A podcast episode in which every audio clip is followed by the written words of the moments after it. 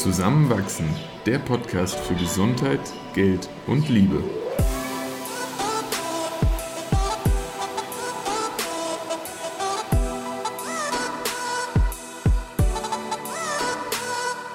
Willkommen zu einer neuen Folge von Zusammenwachsen.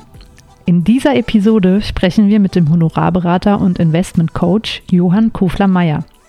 Unter anderem erfahrt ihr, was Bank- und Vermögensberater von Honorarberatern unterscheidet, was die häufigsten Anlagefehler sind und was aus Sicht des Kapitalmeisters die beste Altersvorsorge ist.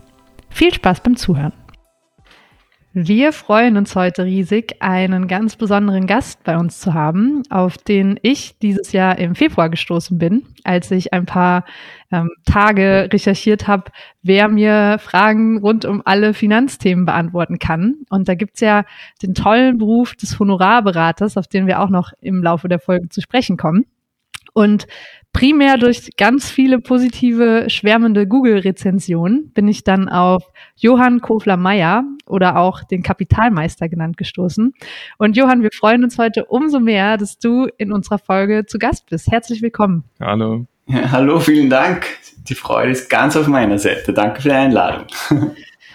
Vielleicht vorab mal. Honorarberater ist ja noch ein recht unbekannter Beruf in Österreich und auch in Deutschland. Wie kam es denn, dass du Honorarberater geworden bist und wann hast du dich dafür entschieden, Kapitalmeister zu gründen? Ja, stimmt. Also Honorarberater gibt es tatsächlich sehr, sehr wenige in Österreich und man, der Werdegang oder die Entscheidungsfindung war eine relativ lange und die Gründe müsste man wahrscheinlich, oder um die Gründe zu erläutern, müsste ich fast meine ganze Lebensgeschichte erzählen, aber so viel Zeit äh, also das möchte ich euch jetzt auch nicht antun irgendwie.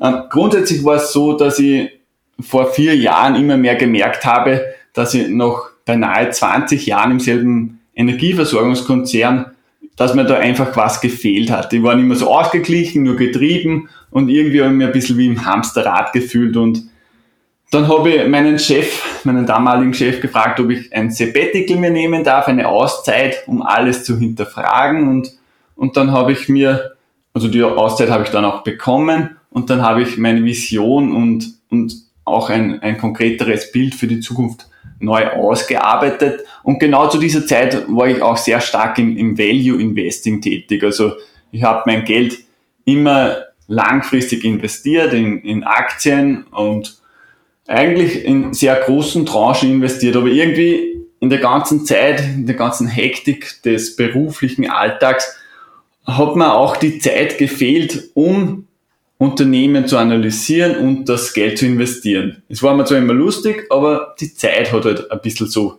gefehlt. Ja. Und zu der Zeit bin ich dann irgendwie auch auf äh, sogenannte ETFs gestoßen, also auf diese äh, Exchange Traded Funds, das sind passive börsengehandelte Indexfonds und habe dann meine Performance, die äh, vor, vor 2010 habe ich das gestartet eigentlich, äh, verglichen einfach mit einem ganz normalen, einfachen MSC Word ETF. Und dann habe ich leider feststellen müssen, dass ich trotz meiner vielen Analysen und der Zeit, die ich investiert habe, für das Investieren meines Geldes ähm, irgendwie diesen einfachen Index nicht wirklich geschlagen habe. also mein, meine Rendite war nur minimal besser, was dann doch mich ein bisschen nachdenklich gestimmt hat und und dann stellt man sich halt die Frage, warum soll man denn so viel Zeit für die Analyse investieren, wenn man den Markt ja wahrscheinlich sowieso langfristig nicht schlagen kann. Oder ich mhm. zumindest. Und das werden wahrscheinlich die meisten anderen auch nicht zusammenbringen, außer sie sind professionelle Investoren. Aber so nebenberuflich irgendwie ein bisschen schwierig. Und seitdem investiere ich ja nur mehr in diese ETFs. Und diesen Weg wollte ich dann auch der, der breiten Bevölkerung irgendwie näher bringen. Und dann ist diese Selbstständigkeit eigentlich so richtig ins Spiel gekommen, also während meiner Auszeit, während des Sabbaticals. Und man weiß ja dann grob, was man machen möchte. Man möchte den Leuten beim Investieren helfen, aber wie man das dann tatsächlich irgendwie so aufstellen kann, das Ganze, das ist schon ein bisschen schwieriger. Und dazu gekommen ist halt dann auch, ähm, soll man wirklich eine sichere gut bezahlte Karrierestelle in einem Konzern aufgeben, wo man wirklich ähm, ja, ordentlich abgesichert ist. Und ja, zu der Zeit habe ich halt dann den großen Vorteil gehabt, dass ich eben schon ein gutes Finanzpolster habe oder hatte. Ich war immer äh, viel investiert und habe viel gespart und keine Schulden. Und darum haben wir gedacht, naja, schauen wir mal, ich mache jetzt einfach einmal diese Vermögensberater-Ausbildung. Das habe ich Ende 2018 gemacht. Einfach rein aus Interesse, so damit ich ein bisschen mitbekomme, was denn ein normaler Vermögensberater so lernt und wissen muss. Und Darf ich da ganz kurz direkt ja. reingrätschen? Weil ja, ich frage mich jetzt ganz konkret, was, was lernt man denn in so einer Vermögensberaterausbildung? Müssen das alle Honorarberater machen oder warst du da auch noch mit anderen Berufsgruppen unterwegs? Äh, grundsätzlich äh, werden also alle Honorar- oder eigentlich alle Vermögensberater müssen das machen, äh, diese Ausbildung. Ich habe so einen Crashkurs gemacht, das waren war fünf Tage intensiv Kurs und dann eigentlich alles selber lernen.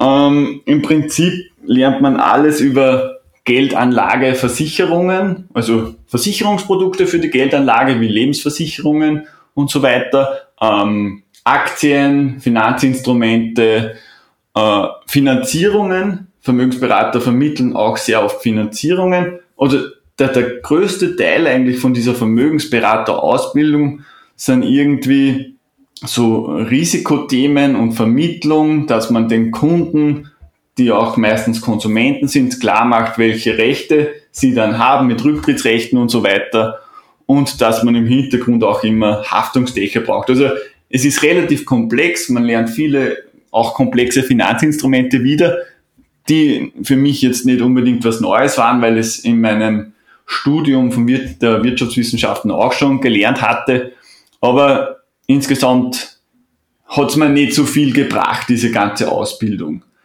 Und, und, und, und dann habe ich auch die Frage gestellt, zu dem kommen wir vielleicht später auch noch, ja, es gibt ja jetzt diese Vermögensberater und diese Honorarvermögensberater. Und dann habe ich gefragt, wie viel Prozent ähm, der Vermögensberater arbeiten auf Honorarbasis? Und einer dieser äh, großen Gurus der Vermögensberater in Österreich hat dann gesagt, dass 99 Prozent des Geschäftes auf Provisionsbasis passieren. Also es gibt so gut wie, also es gibt eigentlich fast keine Honorarvermögensberatungsumsätze in Österreich zurzeit. Und kannst du da vielleicht sogar gerade direkt den Unterschied klar machen zwischen provisionsbasierter und honorarbasierter Arbeit?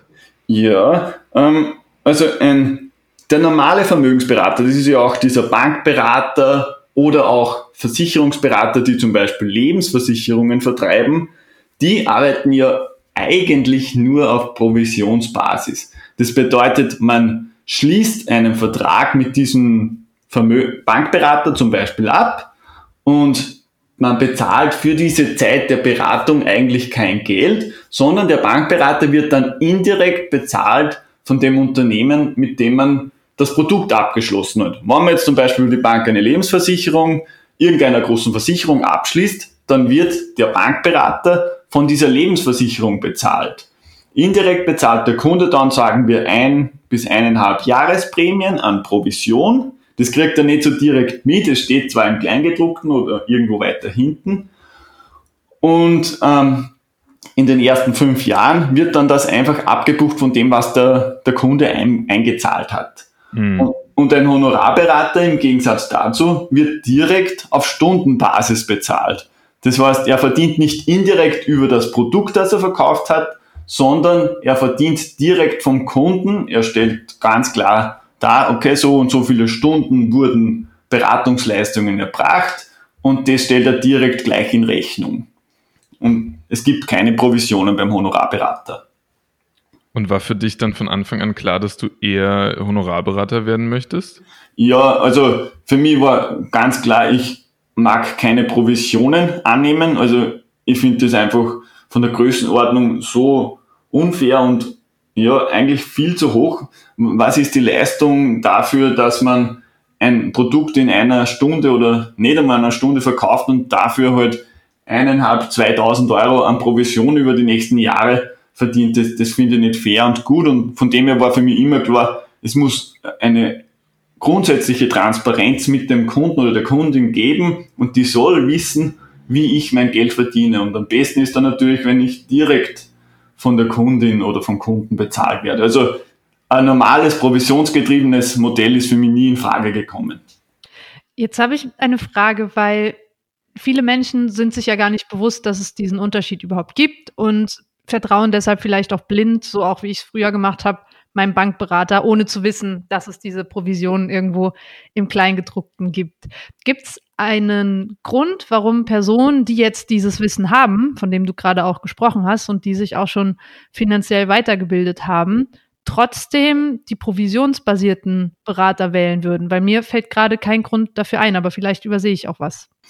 Ähm, ja, viele, äh, ich habe das Gefühl, gerade im Finanzbereich ist es noch so, dass man die Erwartung im Kopf hat, auch wenn man vermutet, dass das nicht so gut ist, ähm, dass man nichts für die Stunde bezahlen möchte. Irgendwie mhm. glauben alle immer, man bekommt es dann gratis und meistens wird es aber dann viel, viel teurer, wenn man das, das nicht mit einem Honorarberater macht. Also es gibt aus meiner Sicht keinen Grund, warum man eine, ein Altersvorsorgeprodukt auf Provisionsbasis abschließen soll. Das Einzige, was immer wieder genannt wird, sind diese Steuervorteile von, von Lebensversicherungen und so, aber von denen halte ich ehrlicherweise auch nichts. Ja, ich glaube, das ist tatsächlich auch so ein Problem unserer Zeit, dass es so viel Wissen frei zugänglich gibt, dass man nicht mehr bereit ist, für eine Mehrleistung dann was zu bezahlen, wenn man das Gefühl mhm. hat, man bekäme ähnlich qualitative Informationen auf YouTube oder einfach durch Googlen auch kostenlos. Aber die sind dann natürlich nicht persönlich auch auf einen zugeschnitten. Ja, stimmt, stimmt. Und mittlerweile glaube ich ja, dass man gar nicht so viele verschiedene Altersvorsorgeprodukte braucht und es wäre ja gerade bei der Altersvorsorge, ich glaube, die beste Rendite hätte man, wenn man wirklich nur sehr wenige Produkte, am besten überhaupt keine Produkte abschließt, sondern sein Geld einfach selbst langfristig anlegt. Mit einem eigenen Wertpapier, also mit einem Wertpapierdepot, das man in der eigenen Hand hat und nicht bei irgendeinem Vermögensberater liegt oder so. Und da einfach jeden Monat spart oder investiert.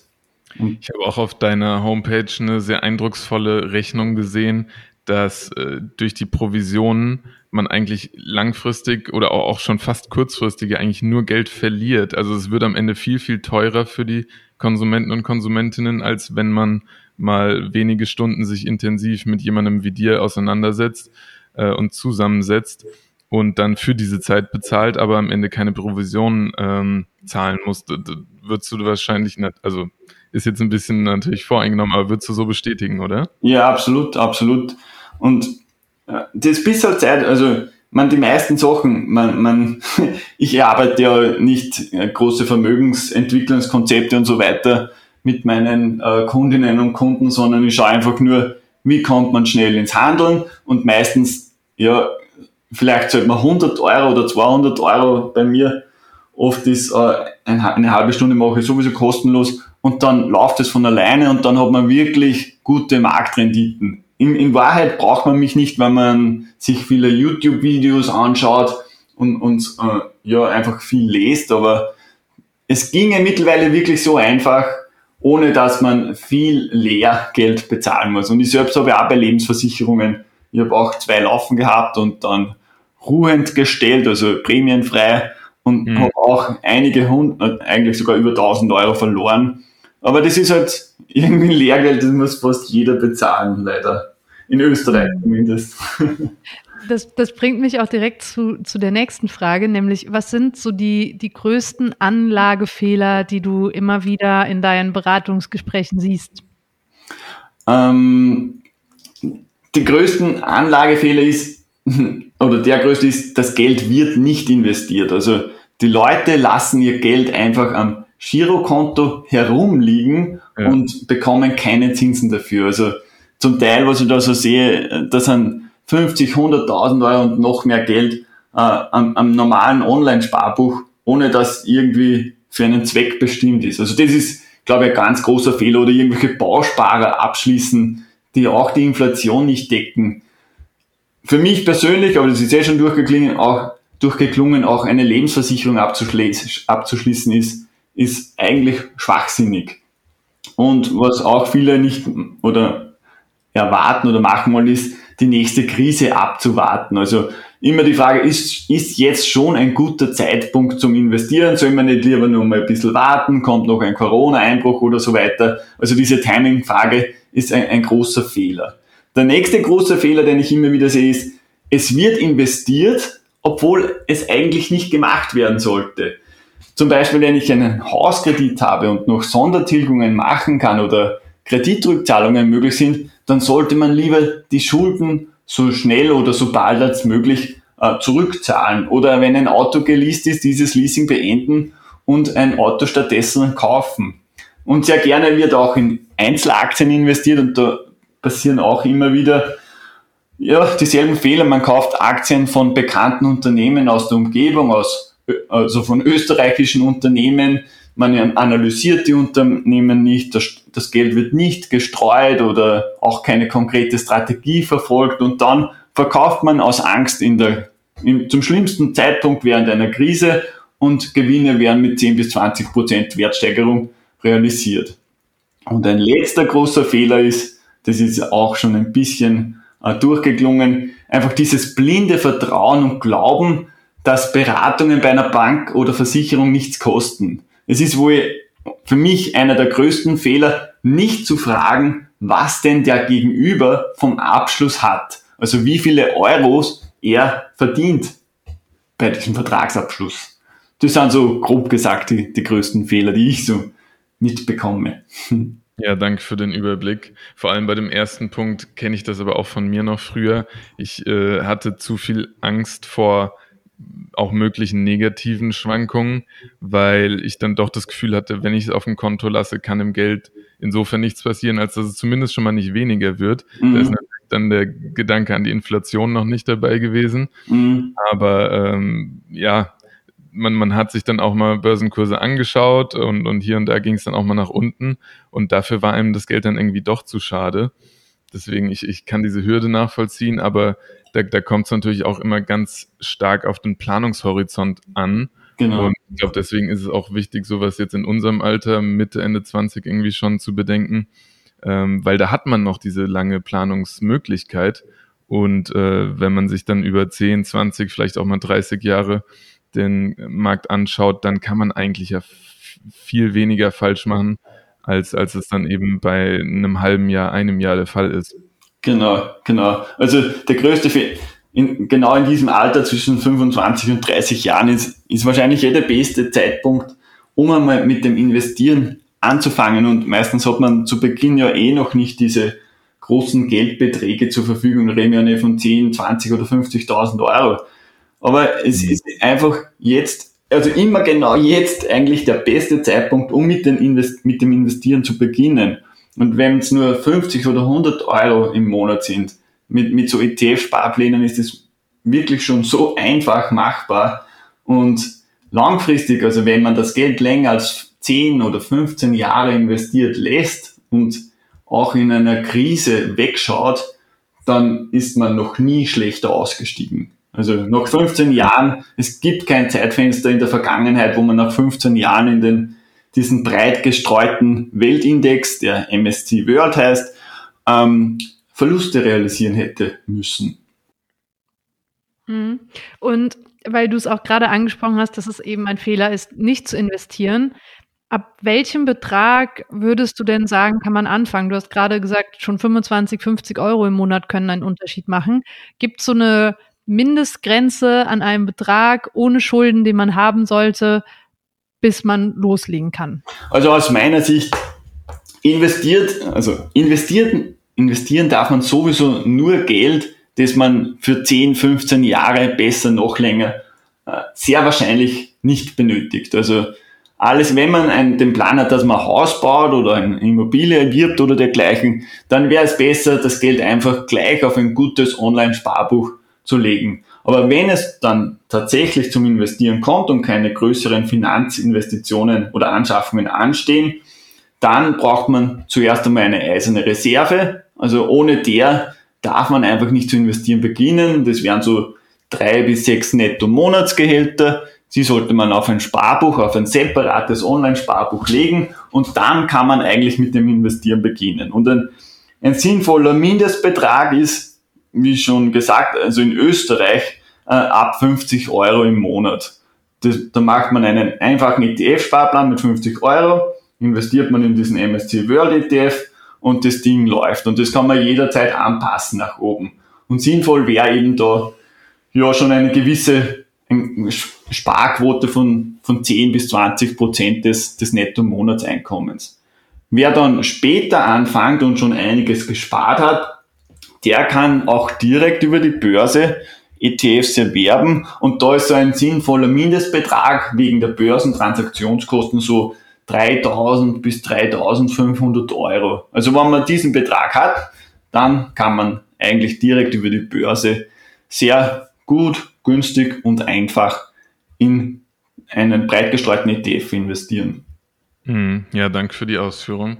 Und ich glaube auch, dass das Thema Altersvorsorge in unserer Generation jetzt schon früher aufkommt, als es dann früher oftmals der Fall war. Einfach weil wir doch mehr Instrumente an der Hand haben. Ähm, ist dann das Investieren, was du beschreibst, eben auch das, was wir als Altersvorsorge betrachten sollten, weil sowas wie eine Riester-Rente ist, glaube ich, jetzt auch vielen bewusst geworden. Ähm, also ein Konzept aus Deutschland dann wiederum, ähm, was nicht immer zielführend ist und wo letztlich eigentlich nicht viel Ertrag bei entsteht. Mhm. Ja, also im Prinzip das Geld, das ich selbst zur Verfügung habe und nicht über das staatliche Pensionssystem oder über ein betriebliches Pensionssystem für mich angelegt oder einbezahlt wird, das würde ich nur in Aktien-ETF stecken. Also wirklich als Altersvorsorge betrachtet. Für mich gibt es eigentlich keinen anderen Grund, um äh, am Kapitalmarkt zu investieren. Wir werden nicht reich damit und ja, das, über das Spekulieren bin ich schon lange hinweg. Also ich investiere tatsächlich nur langfristig. Also wenn es um die Altersvorsorge geht, braucht man keine anderen Dinge wie einen einfachen ETF-Sparplan oder ein paar ETFs in, in dem eigenen Wertpapierdepot. Weil die ganzen Pensionskassen und so, die legen einen großen Teil des Geldes auch wieder in Anleihen oder sehr konservative Anlageprodukte, die am Ende ja eigentlich nur Rendite kosten. Wir haben hier im Podcast auch schon mal über Kryptowährungen gesprochen. Wie stehst du dazu? ähm, in, in Bezug als Investitionsanlage? Naja, ich bin äh, ein sehr, sehr konservativer Anleger und ich investiere in keine Art von Währungen. Also für mich sind das keine Investitionen, sondern ganz klar Spekulationen. Ich mhm. investiere nur in Aktien, weil ich hier auch laufende Zahlungsströme habe und nicht von der Wertentwicklung zu einem oder von Werterwartungen zu einem gewissen Zeitpunkt abhängig bin. Und gerade Bitcoin, das ist halt sehr hochspekulativ aus meiner Sicht, weil es einfach so volatil ist, das Ganze. Absolut. Das muss man auch aushalten. Genauso wie ein Einzelaktieninvestment. Das ist ja. auch nicht wirklich für jemanden etwas, der schwache Nerven hat und dann jeden Tag 15 Mal am Handy die, die Kurse checkt. Weil mhm. dann wird man wahrscheinlich sehr bald einmal Verluste realisieren. Ja, ich sehe Christoph gerade lächeln. Der hat bis vor kurzem noch jeden Tag mehrmals seinen Kryptoportfolio getestet. Aber das hat er jetzt eingelassen und er hat zum Glück auch keine, keine Verluste realisiert damals. Ja. Aber was, was würdest du denn jetzt Personen empfehlen, die sich noch mehr mit dem Thema Finanzen beschäftigen möchten. Also zum einen ist deine Website Kapitalmeister schon mal eine gute Anlaufstelle und du nimmst ja auch Videos auf. Gibt es sonst noch etwas, wo du guten Gewissens sagen kannst, das ist eine gute Einsteigerlektüre oder auch schon für Personen geeignet, die sich ein bisschen mit dem Thema beschäftigt haben? Ja, also im Prinzip online findet man ja tatsächlich schon sehr viel. Ein einfaches Buch ist zum Beispiel der Finanzvisier von Albert Warnecke, der hat wirklich einen, einen guten, einfachen Ansatz und der sagt halt auch, äh, man braucht nicht mehrere ETFs oder eine, ein Weltportfolio, um sein Geld anzulegen. Es reicht wirklich ein oder zwei, eine ein oder zwei ETF-Strategie. Also das Buch kann ich sehr empfehlen, ist natürlich äh, in Deutschland äh, vertrieben und für Deutschland geschrieben, aber stimmt zum größten Teil natürlich auch für uns Österreicher. Mhm. Dr. Gerd Kommer ist auch super mit souverän, invest äh, souverän investieren für Einsteiger. Also das ist auch wirklich ein, ein Grundlagenbuch, wo alles sehr wissenschaftlich und fundiert dargestellt ist. Und auf YouTube äh, gefallen mir die, die beiden deutschen Plattformen Finanztipp oder also Finanztipp und Finanzfluss auch sehr gut. Also die machen auch sehr gute Infovideos eigentlich. Ja, und auf meiner Homepage ist dann ein ganz einfacher Ansatz, wie man für als Österreicherin oder Österreicher starten kann. Also da findet man eigentlich auch alles, was man wissen muss in, in der notwendigen Kürze. Zum Teil habe ich natürlich längere Blogartikel, aber das muss man ja nicht alles lesen. Und wenn ich jetzt an dem Punkt bin, wo ich sage, ich möchte äh, mir einen ETF kaufen, in einen ETF investieren und das sollen zwei, drei sein, kann ich mir da jetzt äh, simpel irgendwas heraussuchen und wenn ich mich im Gesundheitsbereich irgendwie bewege, suche ich mir da was mit dem Schwerpunkt aus oder würdest du da ganz breit aufgestellt gehen und nur in Indizes? Wie wäre wär da deine Empfehlung? Also ich, ich halte generell beim Investieren das auch so, wie es mit äh, Aktieninvestments und so weiter hatte. Ich setze nicht auf Branchen oder dergleichen. Man kann natürlich Branchen-ETFs kaufen. Da schaut man einfach auf classetf.com und stellt sich ein, dass man ein österreichischer Privatanleger ist. Und dann kann man auf alle möglichen Trends irgendwie wetten. Ich äh, empfehle eigentlich nur in ganz breit gestreute Indizes zu investieren, also wie zum Beispiel einen MSCI World oder einen MSCI Emerging Markets. Und das geht ganz einfach. Zum Beispiel, ich biete das halt an, wenn man auf meiner Homepage dieses Startpaket macht, dann kann man auch kostenlos diese ETF-Empfehlungen von mir bekommen und auch eine Anleitung, wie man einen ETF-Sparplan anlegt. Das ist dann eigentlich alles dabei. Und das Einzige, was ich davon habe, ist eben diese, äh, diese Marketing. Das ist dann eigentlich auch eine kleine Provision für das, dass man das Flatex Wertpapierdepot über meinen Link eröffnet. Genau. Super. Vielen, vielen Dank für die Einblicke und auch deine, deine Empfehlungen. Wo kann man dich denn jetzt am besten erreichen, wenn man Lust bekommen hat, in einen Honorarberater zu investieren? ja, also mich kann man am besten erreichen natürlich per E-Mail an johann.kapitalmeister.at oder natürlich einfach telefonisch. Ich bin auch auf Facebook unterwegs, also auch hier kann man mir eine Nachricht schreiben, Instagram, auf Pinterest ein bisschen. Also im Prinzip bin ich eh fast überall ein bisschen zum Erreichen, aber der meiste, meistens werde ich über die Homepage, über meine E-Mail-Adresse kontaktiert. Das funktioniert eigentlich sehr gut. Und da können wir noch dazu sagen, dass wenn man sich in deinen Newsletter einträgt, bekommt man auch eine halbe Stunde gratis. ja, stimmt, danke, genau. Und genau. vielleicht auch noch abschließend sagen wir dazu, dass wir keine Affiliates sind oder äh, mit dem Johann Kapitalmeister irgendwie in, in äh, wirtschaftlicher Verbindung stehen. Wir sind einfach ganz große Fans von Honorarberatern, weil sie eben so die, das Gegenmittel sind zu provisionsbasierten Bankberatern und dem, was oft als einzige Möglichkeit wahrgenommen wird. Deshalb danke dir, Johann, dass du auch diese Bildungsarbeit leistest und dich gegen den überbezahlten provisionsbasierten Weg entschieden hast und für die Verbraucherfreundlichkeit. Und ja, wir freuen uns weiter im Austausch mit dir zu bleiben. Ja, danke, vielen, Dank, vielen Dank auch an euch für dieses nette Gespräch und auch für diesen coolen Podcast, wo ich mir jetzt wirklich schon einige sehr gute Episoden angehört habe. Das freut uns. Ja, dann alles Liebe noch und wir hören uns. Ciao. Ciao. Ciao, danke.